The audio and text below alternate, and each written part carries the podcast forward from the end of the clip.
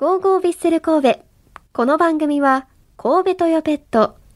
ワコーレマンションシリーズの和田光さんと共にお送りします。ウィークリーマッチレポートビッセル神戸の熱い戦いを振り返るマッチレポート今日はオープニングでもお伝えした通り3月4日にノエスタで開催されたビッセル神戸対ガンバ大阪戦をラジオ関西のサッカー担当まえちゃんこと前田さんと一緒に振り返っていきたいと思います。よろしくお願いします、はい、お願いします。お願いします。まえちゃんって声出るといつも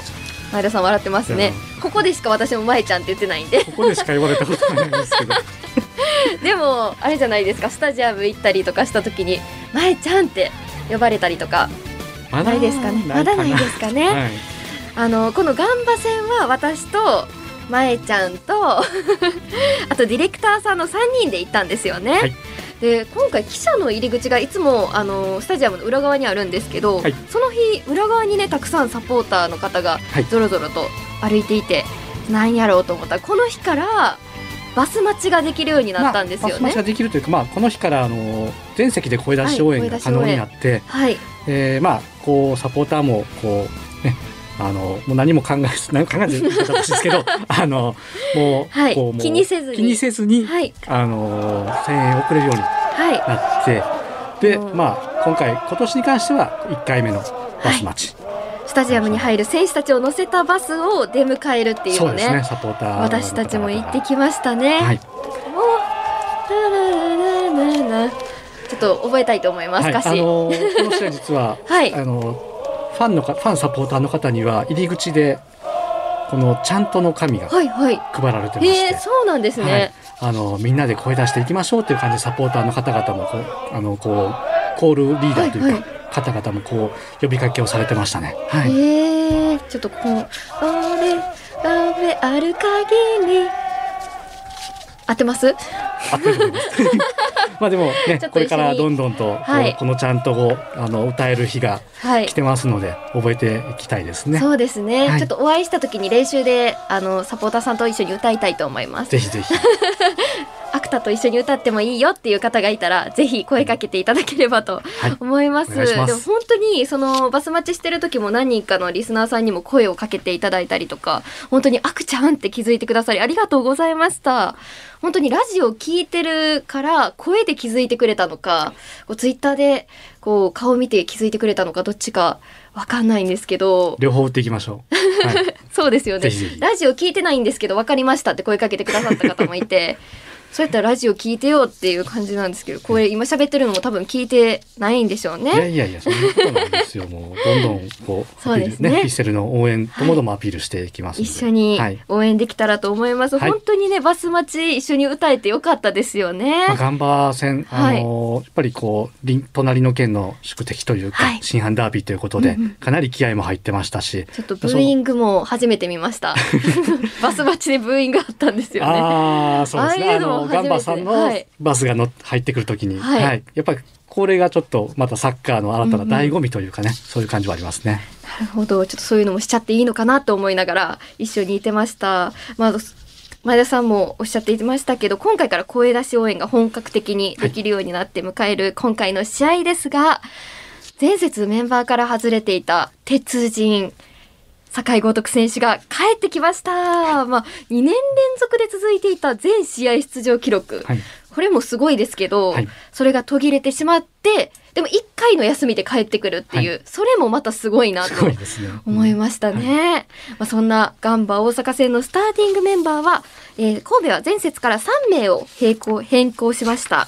で酒井選手に加えて前節後半から途中出場した菊池選手大崎選手をスタートから送り出しましたフォーメーションはフォーメーションは前節の442から変更して開幕戦と同じ433を採用したヴィッセル神戸でしたが前田さんこのスタメンを見て感想はどうでしたか？そうですね。中盤が見どころかなと、うんうん。特にこう大崎選手が、はい、えー戻ってきたという戻ってきたというか今年は初先発。はい。で、えー昨シーズン後半戦では山口選手とのダブルボランチという形も多かったと思うんですけど、かなり効いてた展開力と高さ、強さがあるもともとセンターバックの選手なんですけど、まあ、その選手が入ることで、はい。山口選手と斉藤美月選手の運動量とか推進力がかなり生かされるんじゃないかなとかなりこううんどんどんどんどんプレスをかけるぞっていう感じの戦いになるんじゃないかなという期待を感じましたね。なるほど。ちょっと DAZN の解説とか聞いてると、中盤はちょっと守備的なミッドフィルダーだというふうに話してて、それが前目に行くのか、後ろから組み立てる形になるのかで変わってくるって言ってたんですけど、それで言うと結構前からのプレスをかけていった形になったってことですそう、かね。まあ戦前からもそうなるか、うんうんどっち引くよりかはもう彼らのまあはい走力というか、は走る力をあのボールダッシュ力を存分に生かす戦いになるんじゃないかなという感じはしました。うんなるほど。それではね、そんな試合の方を振り返っていきたいと思います。まずは、開始1分。流れるようなパス回しからペナルティーエリア中央で山口蛍選手からのボールを受けた大迫選手がシュートを放ちましたが、惜しくもゴール右にそれてしまいました。これ1分でこんなシュート出るっていうのがびっくりしたんですけども、これは絶対面白い試合になるなって、ここで確信したんですよね。やっぱそういう勢いっていうのありましたよね。そうですねかなり前から行こうっていう意識がもう最初から見られましたし、札幌戦のいい流れを受け継いでるのかなっていう感じはしました。そうですね。その後、いきなりチャンスを作った神戸は、その2分後ですよ。ペナルティーエリア右深くから山口選手が戻したマイナスのボールを、大迫選手がダイレクトシュート。これがゴール右に決まり、大迫選手の2試合連続得点で神戸がリードを奪いました。もうね、惜しいシュートとゴール。もうこれが開始3分で出ていますけど、本当に立ち上がり良かったですよねよか。ったですねバッチリハマりましたね。はいねえあの大迫選手にとってもまあ2本目のシュートで、うんうんっていうかどっちかというと2本目はちょっとダフったような感じもあったんですけど、はいだからそれが逆にタイミングをずらして入ったという、うんうんまあ、でもそこをちゃんと決めるあたりがうんエースストライカーだなと。そうですね。半端ないなと半端ないですね。この半端ないシュートが、はい、ゴールが今年どんだけ見れるのかそうです楽しみ調子いいですからねはい、はいなんとか怪我しないようにだけはい気をつけて頑張ってもらいたいと思います。ただ前半のね22分に神戸にアクシデントが起きます。ガンバ大阪のファンアラーノ選手と接触した菊池選手が負傷し、ピッチに倒れ込んで試合が一時中断。菊池選手は担架でピッチ外に運び出され、そのまま本田選手と交代となりました。この時ちょっと、なんか一度ピッチに戻ろうという瞬間もあったんですけど、痛そうでしたね。ちょっと気になりますまあ大事に至らないことを願うばかりなんですけどね。はいうんあの、この試合私、隣でサッカーに詳しいディレクターさんと一緒に見てたんですけど、ディレクターさん曰く、もう、あの瞬間に、あ、今の、ひねり方良くなかったな、やばいんちゃうかってもう言っててで、その後に単価が来たから、ほんまにやばいんやっていうのを、こう、隣で聞いてて、あの瞬間でやばいかどうかって気づけるのいいなって思いましたね。いやまあまあ やっぱサッカーをしてないと 気づけないのかなって、そんだけ走ったこと私ないんで、どんだけ負荷がかかるのかも見てもわかんないんですよ。なるほど。はいうんそういうところもちょっとはい今後はい。頑張っていきたいなと思います。よく見ていきましょう。まあまあ怪我はねちょっと心配ですけど、本当にそうですね。こういうの痛痛い今のあれやなとか、今のは大丈夫やなっていうのを逆に分かっていけるようになりたいですね。はい勉強。していきましょう。頑張ります。おはい願いします。さあ、その後はお互いチャンスも作るも得点は奪えず、神戸が1点リードのまま前半を終えました。そして後半2分には、ペナルティーエリア左から、ゆるき選手が放ったシュートのこぼれ球を拾った酒井選手が、ペナルティーエリア右手前からシュート。ガンバ大阪の、えー黒川選手に当たってコースが変わり、ゴール左隅に吸い込まれて追加点。神戸がリードを2点に広げました。これ良かったですそうねで。すね。あのーはいどっちかというと前半の途中からやっぱりガンバがボールを握って支配するというか、はい。結構反撃に出てきたところもあって、まあ1-0でしっかり折り返せたのも良かったですし、その中でガンバがこう勢いづいてこようと思ったところを叩けたというか、うん。あのーしかもね、えーまあ、チームリーダーの一人の酒井選手がはいゴールというところで、かなり雰囲気が盛り上がりましたね。うん。酒酒井選手の喜び方めっちゃ良くなかったですか？そうですね。はい、膝でシューンって滑っていってたしすごい距離滑ってましたよね。結構あのゴール決めた選手そういうはい、ゴールパフォーマンス。はい、パフォーマンス多いですね。はい。でもあんなになんかピッチにすごい肩がついてて 思わず写真撮りました。でそれちょっとさっきツイッターに上げたんで皆さんぜひ見てください。素敵な肩がついてます。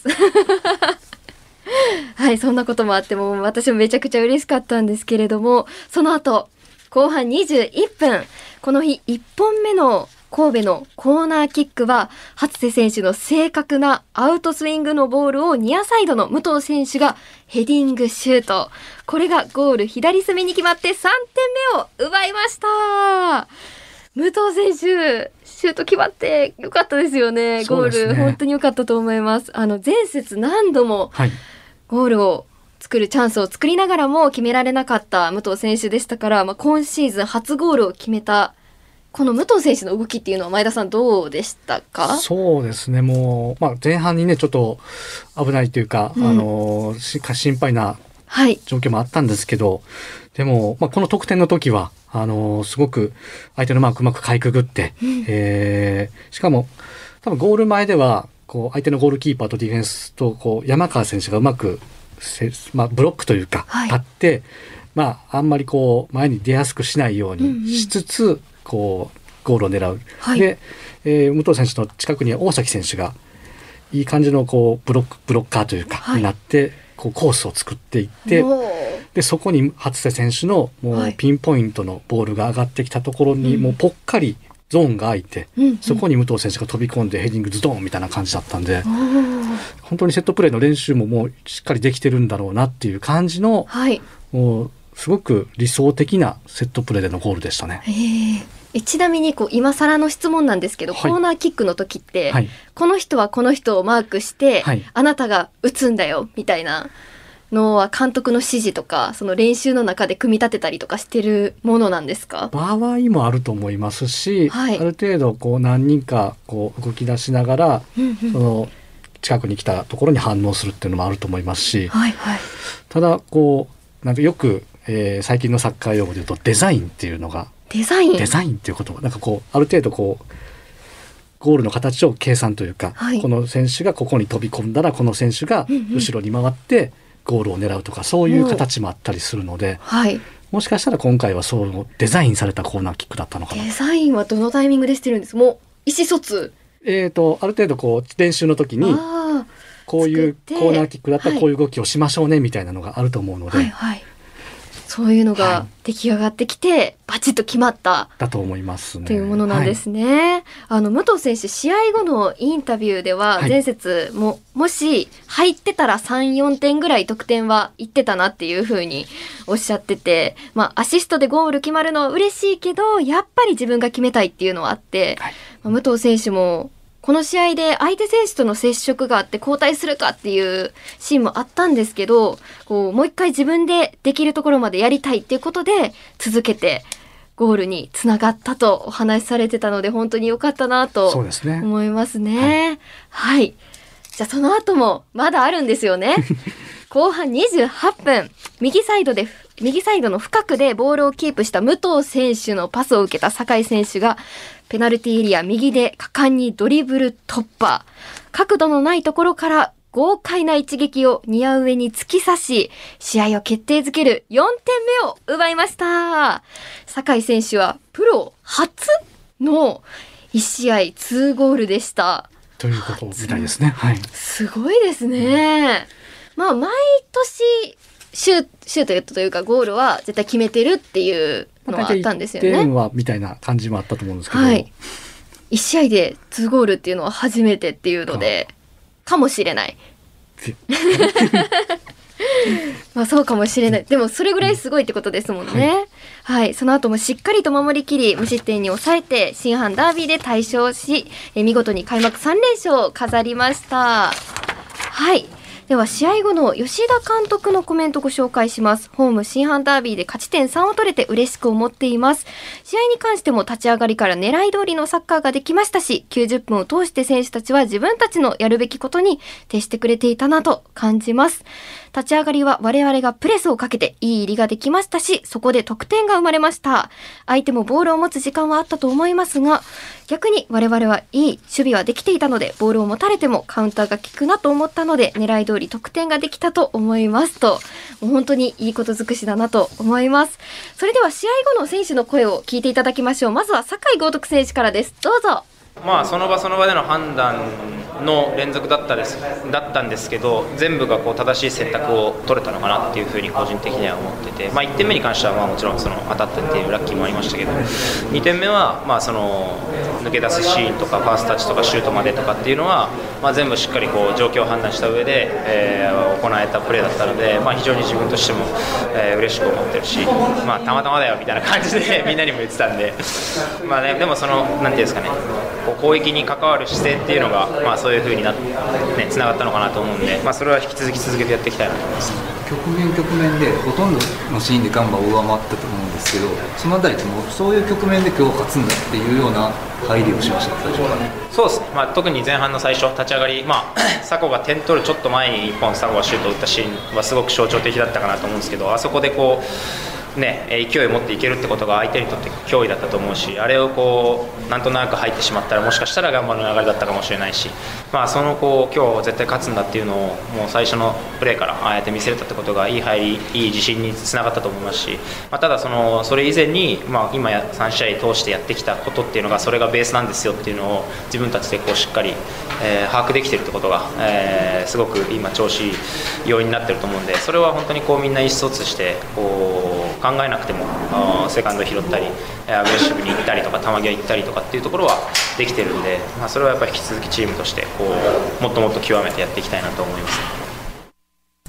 はい、まだまだヴィッセル強くなるのかなって思うんですけれども、このインタビューの時に、まあ、まだまだ質問たくさんあって、あの、左サイドバック、まあ、今回右で2得点取った酒井豪徳選手ですけれども、左と右どっちがやりやすいですかっていう記者からの質問に対しては、まあ、どっちもいけるっていう風に酒井豪徳選手自身はお話ししてたんですけど山口蛍選手が右にいてくれる方がやりやすいっていう風にお話しされてたんですよ。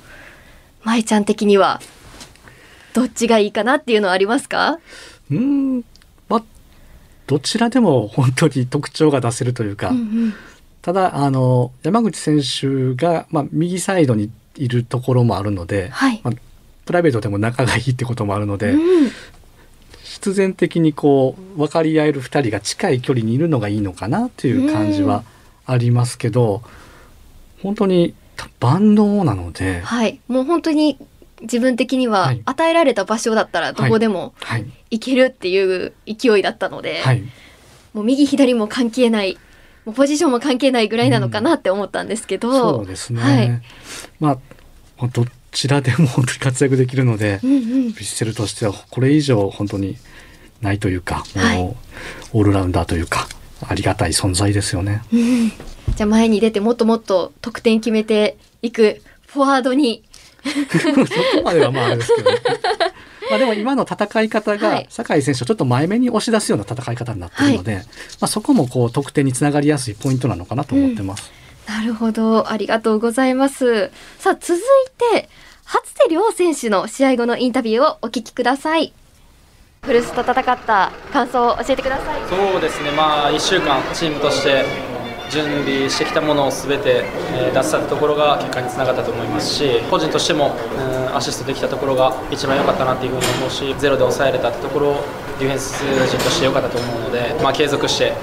え次の試合に備えて準備したいなというふうに思います。あの今アシストっていうお話ありましたけど3点目のゴールの感想を教えてください。まあ、ヨッチの、ね、おかげだと思うし、自分はやっぱりセットプレーの結果として、チームで1人しか蹴れないので、いいボールを配球するところを、まあ、意識しながらできたと思いますし、継続して、まあ、チームとしてもっともっと成長できるように、うん、準備したいなというふうに思います。前後半ともに始まってすぐに点数が入ったと思うんですけど監督から何か指示はあったりしたんですか？そうですね、うん、立ち上がりというところはチームとしてもすごい意識している部分ではあったので、えー札幌戦にしても今日の試合にしても早い時間で5点取れたところはチームとして非常に大きい、えーところだと思いますしやっぱり相手にこうあいつら来てるなっていうところ怖さっていうところを、えー、スタートと同時にできたと思うので、まあ、それも継続して